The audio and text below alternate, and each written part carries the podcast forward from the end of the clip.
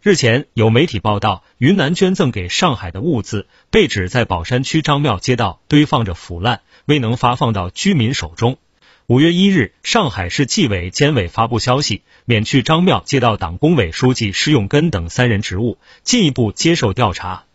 上海市纪委监委认定，张庙街道党工委书记施永根。张庙街道四塘二村振兴居委会书记周东红、主任倪传月在负责发放政府保供物资和兄弟省捐赠的食品礼包过程中，组织不力、作风拖沓，对部分物资未及时发放导致腐烂浪费问题负有责任，造成严重不良影响。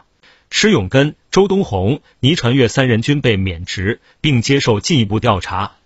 经初步核实，四塘二村振兴居民区在发放保供物资过程中，将按户发放完毕后剩余的部分物资临时堆放在居委会办公场所后门天井，导致部分物资腐烂变质，造成严重社会不良影响。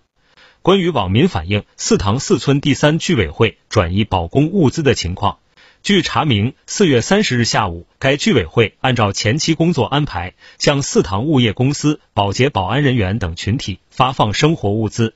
因受四塘二村振兴居委会物资保供舆情影响，该社区部分居民怀疑居委会在转移物资，遂将物资拦截，扒开查看。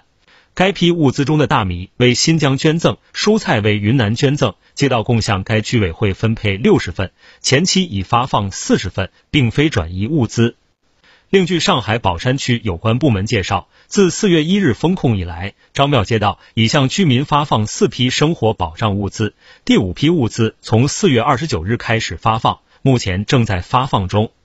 值得一提的是，就在四月二十七日，张庙街道办事处副主任荀秀志、杨成，社区党群办主任欧阳志在负责发放兄弟省捐赠的蔬菜礼包过程中，对部分蔬菜礼包未及时发放导致腐烂毁损负有责任，造成严重不良影响，已被责令停职检查，并被党纪立案，接受进一步调查。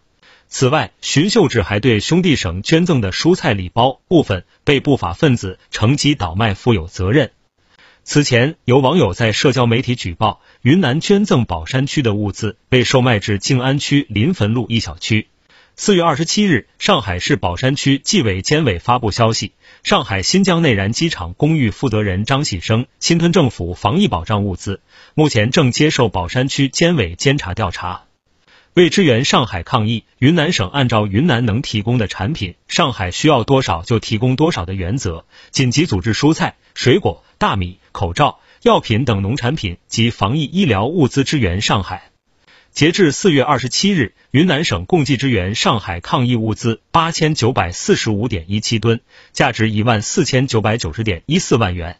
其中，省级支援上海蔬菜等农产品三千两百九十八点七一吨，抗疫中成药两百八十七万盒，价值七千八百三十四点五七万元。